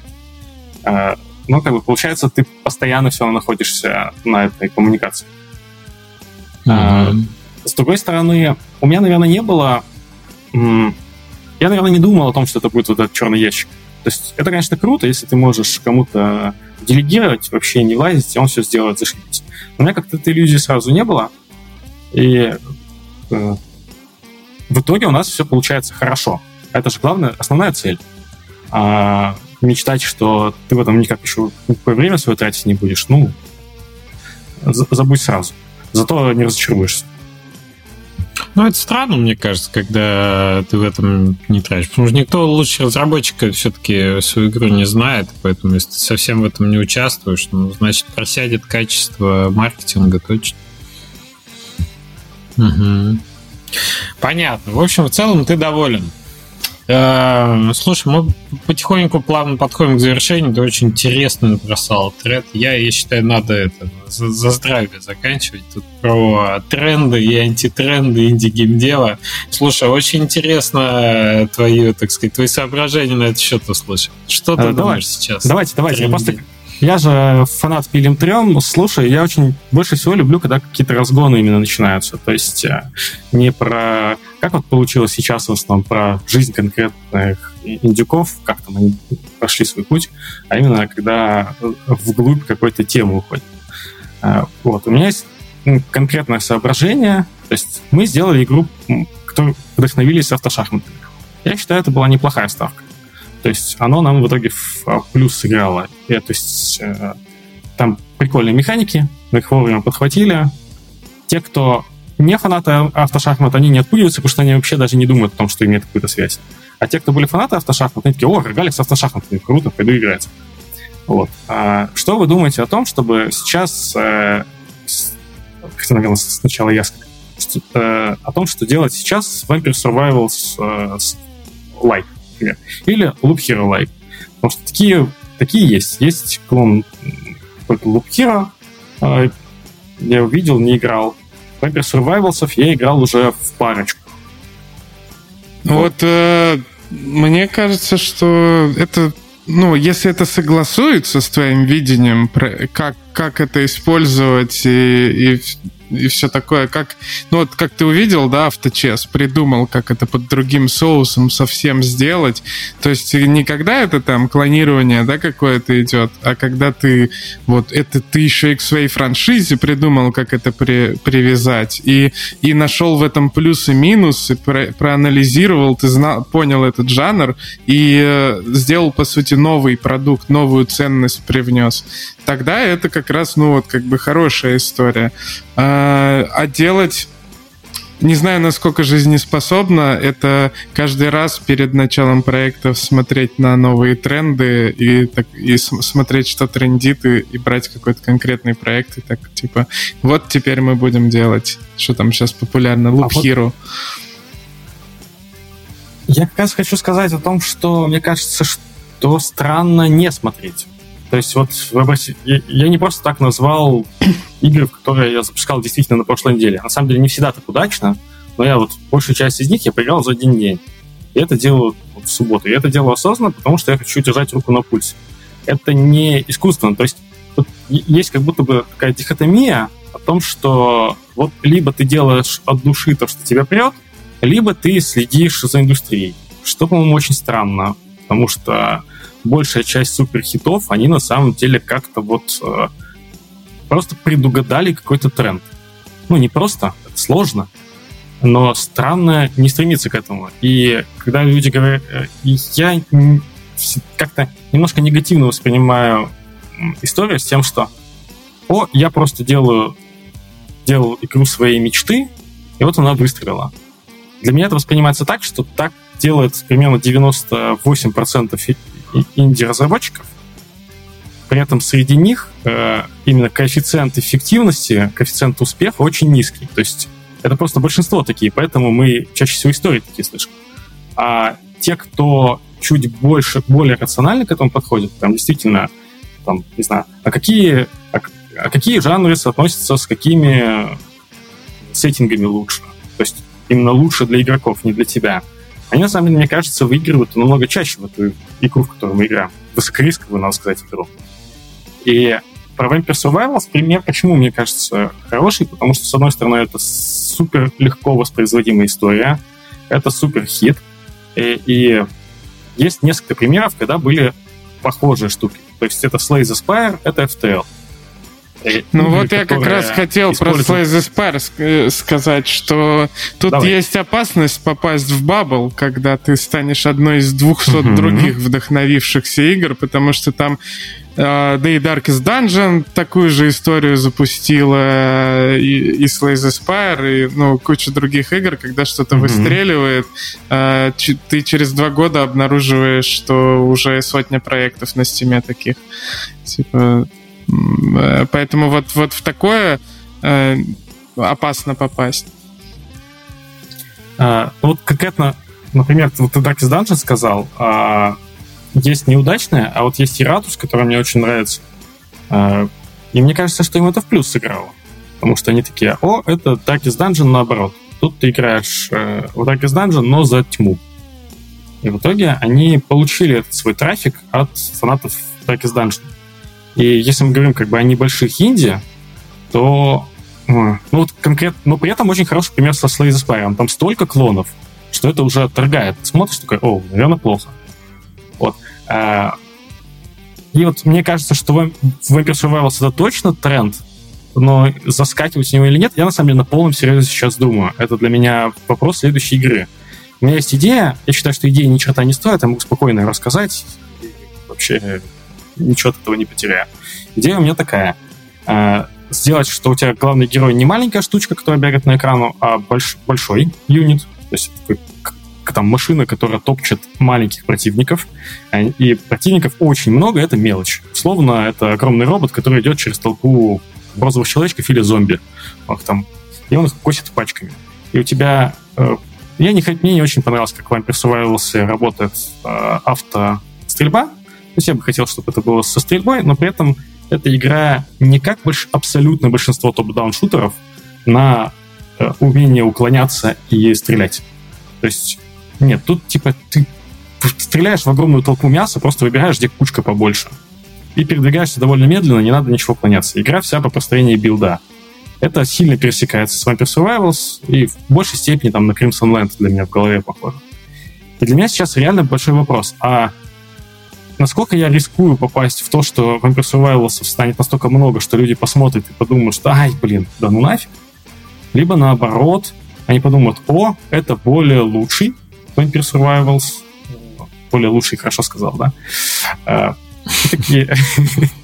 и, и лайкнуть. Я думаю, тут правильно думать э, о том, э, помимо этого, еще как эта игра будет выглядеть для людей, которые вообще не знают, что такое Vampire Survivors, и как это будет выглядеть как самостоятельный продукт, будет ли это классно. Это даже, конечно, конечно. Это даже более важно, э, потому что эта аудитория новая аудитория, которой понравится твой концепт, которая не знает, откуда растут корни, она будет э, более благодарна и менее придирчива, чем аудитория, которая считает, что это Vampire Survivors, потому что у них будет объем требований уже список, они с ним придут к тебе.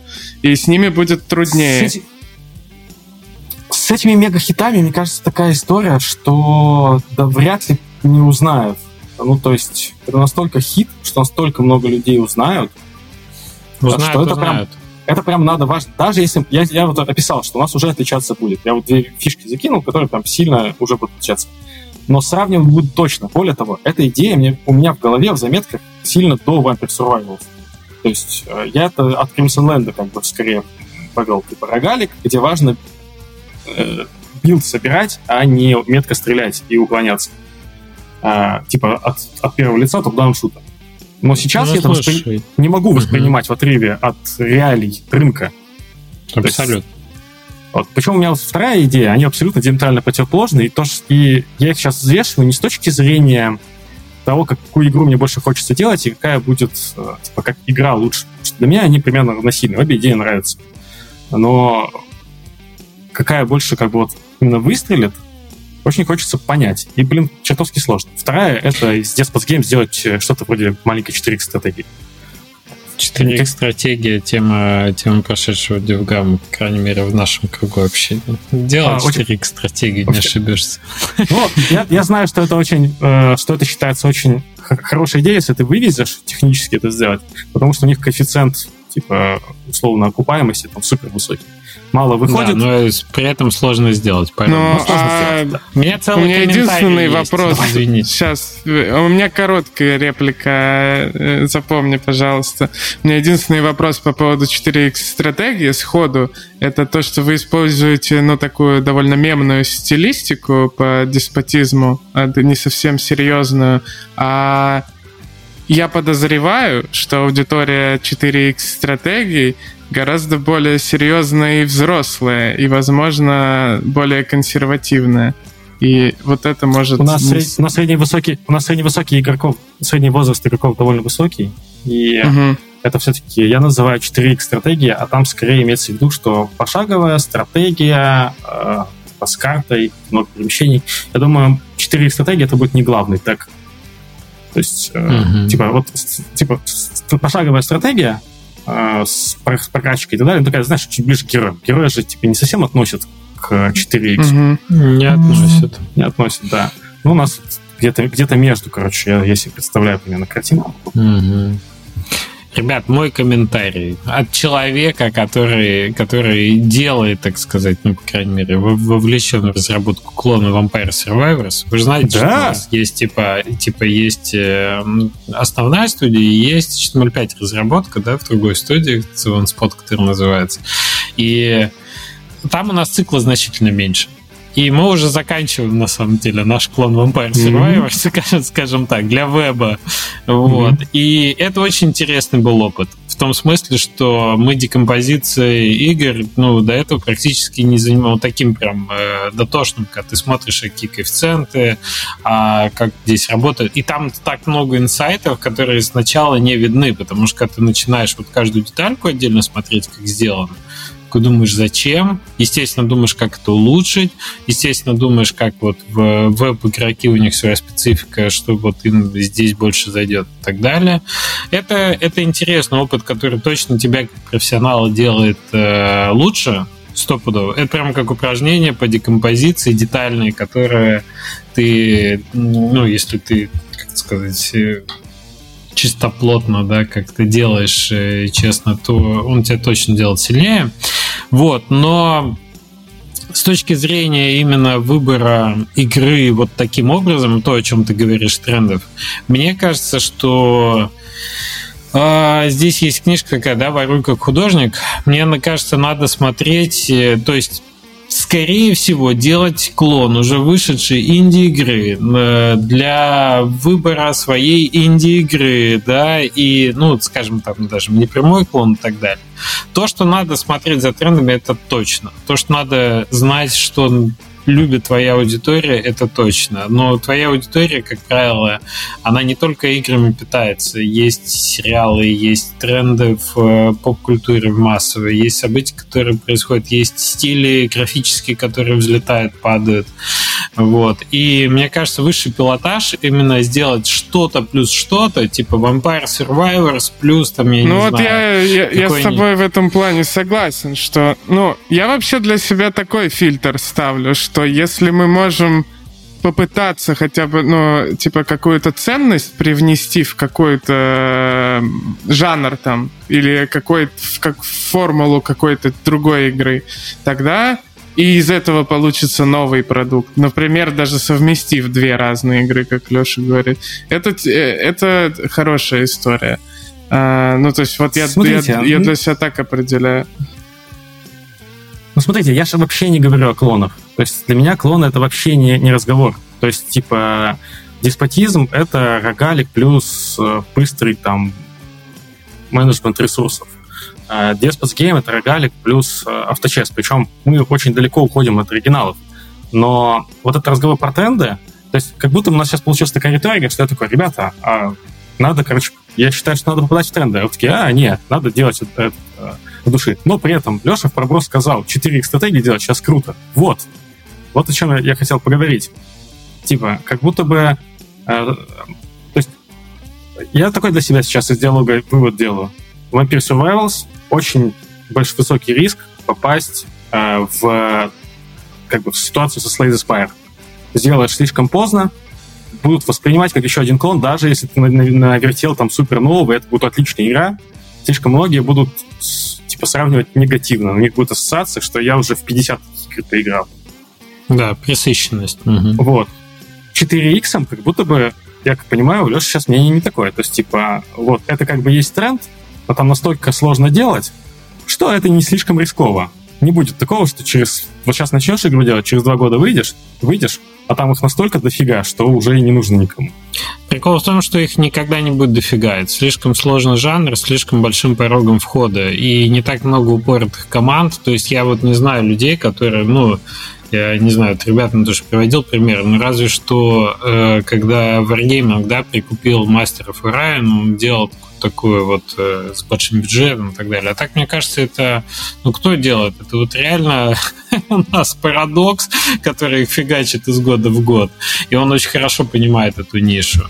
Вот, а так-то больше и не знаю, кто, кто еще их выпускает. Ну, понятно. Ну, тут еще, тут еще такое, что а, то, что называется true 4X стратегия, я, наверное, как будто бы чуть упрощаю этот термин. То есть, потому что когда ты говоришь просто пошаговая тактика, ТБС, представляется другое, а где-то вот между. Угу. И, и есть ли какие-то еще мысли о том, какие вот сейчас есть тренды? То есть вы же для себя точно это анализируете. То есть, я, кстати, чтобы, я, например, чтобы вы понимали в плане риторики, я не за то, чтобы, типа, делаете чистое искусство, упоротое от реальности а, а вообще где-то. А, я уверен, с уверенностью могу сказать, что все здесь присутствующие перед началом проекта думают о том, есть ли у этого аудитория, будет ли он востребован, как будет воспринят сеттинг, как будет это выглядеть на фоне уже вышедших недавно игр там и всего такого. Э, это все равно, все равно такой анализ всегда происходит. А новый Я тренд... себя, ну так, закин... За... Извините, закину, короче, просто пока не вылетело из головы про то, что один, который не сменяется, и он там типа какое-то время еще будет жить, это на автобой. То есть в инди-играх э, а, автобо... игр с автобоем выходит не настолько много, чтобы это уже кого-то достало, и поэтому довольно много успешно. Ну, то есть Лобхира мы там в меру успешные. То есть еще какие-то есть. Угу, угу. Ты знаешь, я про сеттинги, наверное, хотел поговорить, mm-hmm. потому что мы много изучали тоже этот феномен. И я феномен так озвучил, как э, фэнтези рулит. И я не знаю, с чем это связано. Отчасти я это связываю с тем, что фэнтези, как правило, достаточно идеалистическая история. То есть там образы очень такие, как сказать, э, понятные вот чем, э, чем меч лучше автомата, скажи мне? Тем, что ты в непосредственной близости с противником. Это более благородно всегда, это более возвышенное. Понимаешь, какие сразу ассоциации с этим? И типа фэнтези как будто бы вообще бессмертная история. А если сравнивать фэнтези как сеттинг с другими, то есть, например, с космосом, то вообще ни в какое сравнение не идет. Это остатки, да, Айзека Азимова, ну, вот этой фантастики, вот этого подъема, который сейчас как ретро-футуризм э, воспринимается. А фэнтези, оно вообще не, то, не просто живее всех живых. На Амазоне сейчас выходит новый по «Властелину колец» сериал.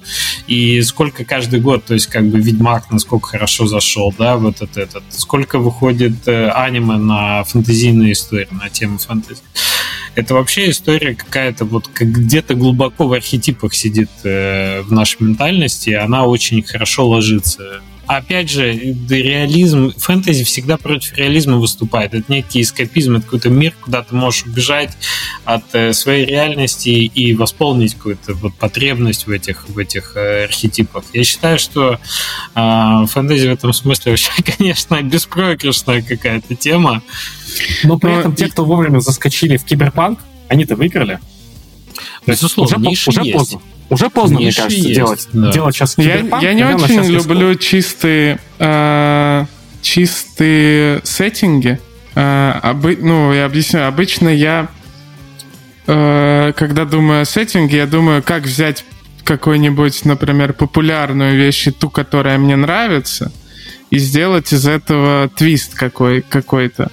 И, например, э, тот же I'm Future, который мы сейчас разрабатываем, он как раз и начинался с идеи мира, а не конкретной какой-то там механики. Он начинался с того, что мы типа, а вот так много игр про постапокалипсис, где разруха и все такое, а что если бы там было приятно жить, приятно начать новую жизнь, и это классное место, как на острове жить, но в разрушенном городе. И я не знаю, что будет с игрой э, в будущем, как, как она выйдет, но я могу сказать, что по реакции мы увидели, э, когда мы только начали показывать, мы увидели, что мы попали с этим. То есть, ну, получилось. Людям, людям нравятся. Они такие действительно э, прикольно. Но у меня больная история с э, апокалипсисами. Я, по-моему, до конца жизни буду уничтожать человечество в каждой игре, поэтому, поэтому я, я копаю... Может, психологу сходить, Жень. Да, не знаю. А я не вижу в этом проблемы. Я... Мне кажется, все хорошо. А, просто это настолько... Я как любитель именно этого сеттинга, я там смотрю кучу фильмов, э, люблю игры про это и все такое, я знаю, как, что в этом сеттинге банально сделать, а как можно твистануть э, э, э этот сеттинг, чтобы ну, что-то новое выжить, потому что он там дно далеко еще, там можно много копать и много разных поворотов. Также там фильмы по Netflix сейчас всякие выходят, да, там, и, и все до сих пор по-разному уничтожают мир, и это все равно до сих пор интерес, интересно смотреть.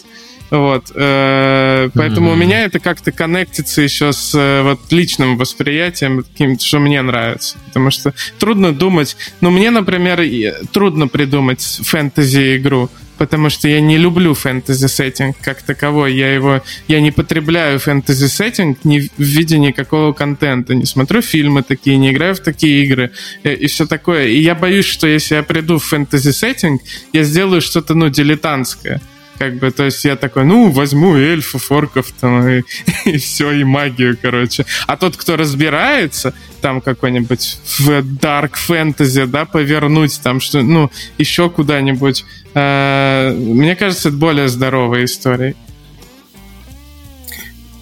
Вообще на тысячу процентов согласен в том смысле, что пытаться залететь в популярный тренд, если тебе не нравится, смысла никакого.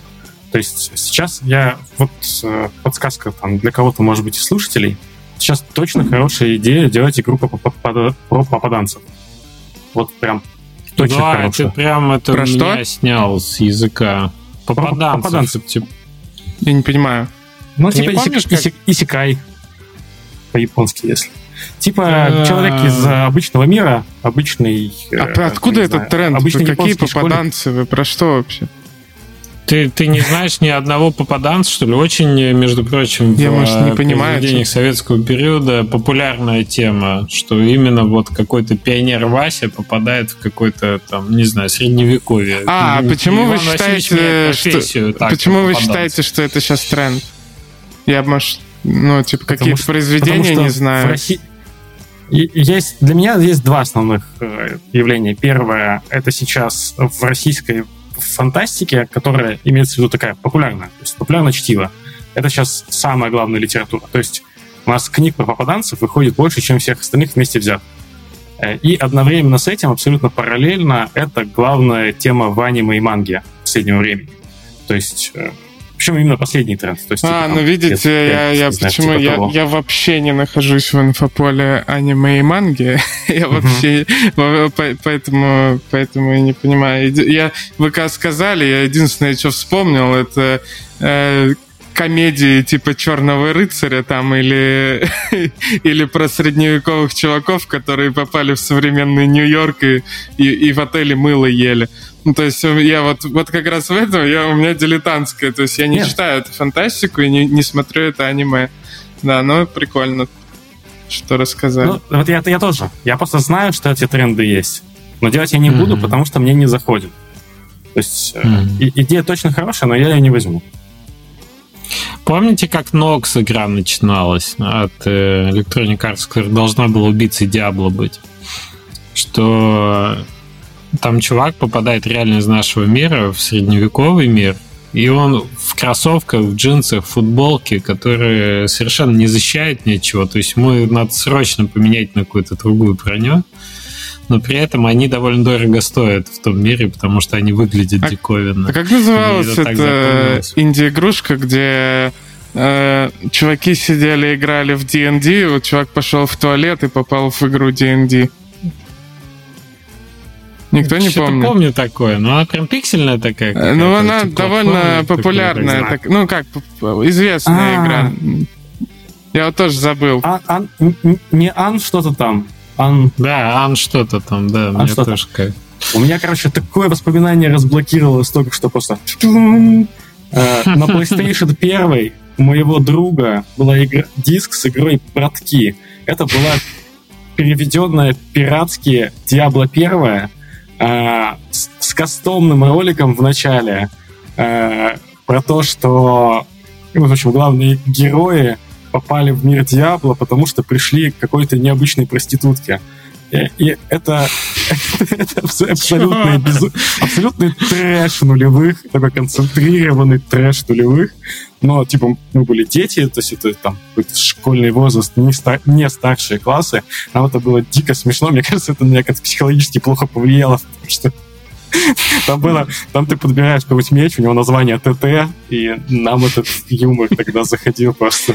Я, я, я вспомнил мою любимую историю про попаданцев. Это третья часть «Зловещих мертвецов. Армия тьмы», где он попадает в Средневековье и борется с армией, и воюет с армией скелетов и на его машину такие копьями он там с тачкой попадает и, и с бензопилой туда. Блин, надо сегодня пересмотреть. Да, да, да, нормально. Нормальный реф. Кстати, вот тоже хорошо. А что еще интересно, что на DevGAM е, кстати, отлично был DevGAM, мы как совсем про нее не поговорили, мне кажется, он в Вильнюсе удался прям отлично. А, там были круглые столы, и на одном из круглых столов, откуда обычно инфу не выносят, на то они и закрытые круглые столы, но мы говорили про, про то, как сделать типа user score и инди-игры по большей части на стиме хорошим, и какие выбрать для этого, в том числе жанры и сеттинги. И забавно, что по жанрам как раз тейковый такой, что делайте рогалик, не ошибетесь. Мы не ошиблись. Да, да, да. Ой. Рогалики, мне кажется, фэнтези рогалик это вообще без, без это, так сказать, бессмертная комбинация, а дальше уже куда повернешь. С попаданцем ну, из этому... Э, другого да. мира. И, не, фэнтези из реализма. И... Или откуда, какие у нас жанры?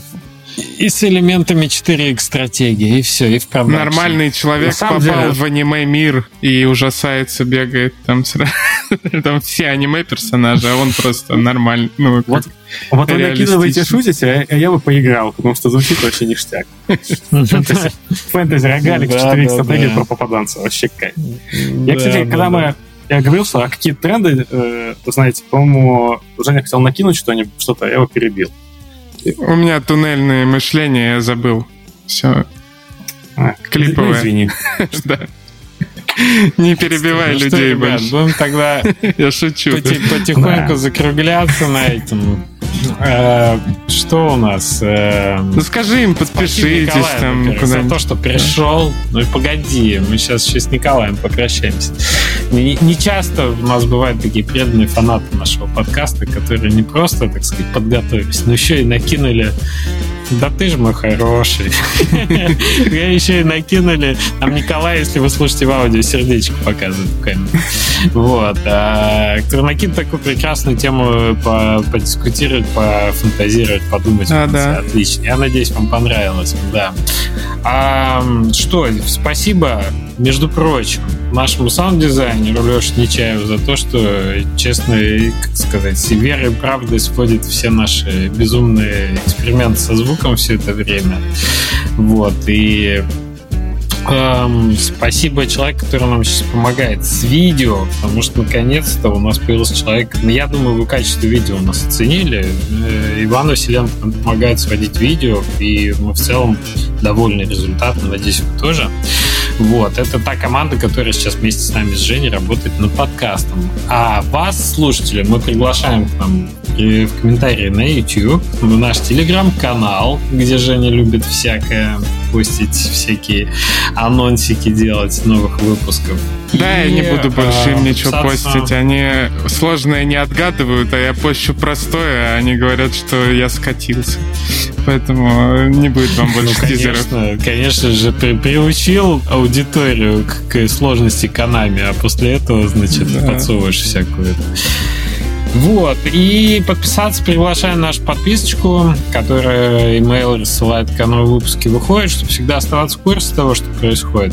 А теперь у нас, по идее, перерыва быть не должно. Перерыв у нас вышел из-за того, что был дивгам, да, и теперь будем продолжать ходить. Не обещай, неделю, надеюсь, мало ли будет в мире не перерыв. случится. Да. Все, ребят, спасибо большое. Отличный выпуск. Всем, всем добра и удачи. Пока. Да, всем пока. пока.